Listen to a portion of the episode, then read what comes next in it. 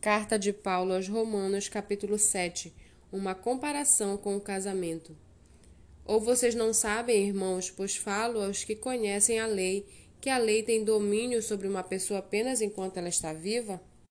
Por exemplo, a mulher casada está ligada pela lei ao seu marido enquanto ele vive, mas se o marido morrer, ela ficará livre da lei conjugal de modo que será considerada adúltera se, enquanto o marido estiver vivo, ela se unir com outro homem. Mas, se o marido morrer, ela estará livre da lei e não será adúltera se casar com outro homem.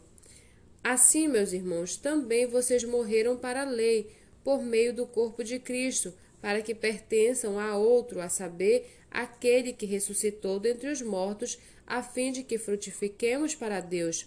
Porque quando vivíamos segundo a carne, as paixões pecaminosas despertadas pela lei operavam em nossos membros, a fim de frutificarem para a morte.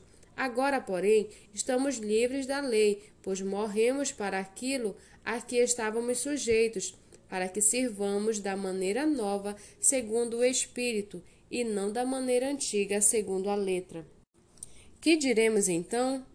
Que a lei é pecado? De modo nenhum, mas eu não teria conhecido o pecado a não ser por meio da lei, porque eu não teria conhecido a cobiça se a lei não tivesse dito não cobisse. Mas o pecado, aproveitando a ocasião dada pelo mandamento, despertou em mim todo tipo de cobiça, porque sem lei o pecado está morto. Houve um tempo em que, sem a lei, eu vivia, mas quando veio o mandamento, o pecado reviveu e eu morri. Eu verifiquei que o mandamento que me havia sido dado para a vida, esse se tornou um mandamento para a morte, porque o pecado, aproveitando a ocasião dada pelo mandamento, me enganou e por meio do mandamento me matou. Assim, a lei é santa e o mandamento é santo, justo e bom. Então aquilo que é bom se tornou morte para mim?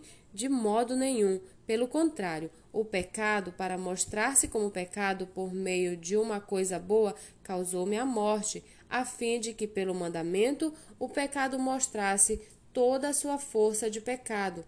Porque bem sabemos que a lei é espiritual, eu, porém, sou carnal, vendido à escravidão do pecado, porque nem mesmo compreendo o meu próprio modo de agir, pois não faço o que eu prefiro, e sim o que detesto Ora, se faço o que não quero, concordo com a lei que é boa. Nesse caso, quem faz isso já não sou eu, mas o pecado que habita em mim, porque eu sei que em mim, isto é, na minha carne, não habita bem nenhum, pois o querer o bem está em mim, mas não o realizá-lo. Porque não faço o bem que eu quero, mas o mal que não quero, esse faço. Mas se faço o que não quero, já não sou eu quem o faz, e sim o pecado que habita em mim. Assim, encontro esta lei: quando quero fazer o bem, o mal reside em mim. Porque, segundo o homem interior, tenho prazer na lei de Deus, mas vejo nos meus membros outra lei, que, guerreando contra a lei da minha mente, me faz prisioneiro da lei do pecado que está nos meus membros. Miserável homem que sou, quem me livrará do corpo desta morte? Graças a Deus por Jesus Cristo, nosso Senhor, de maneira que eu, de mim mesmo, com a mente, sou escravo da lei de Deus, mas segundo a carne, sou escravo da lei do pecado.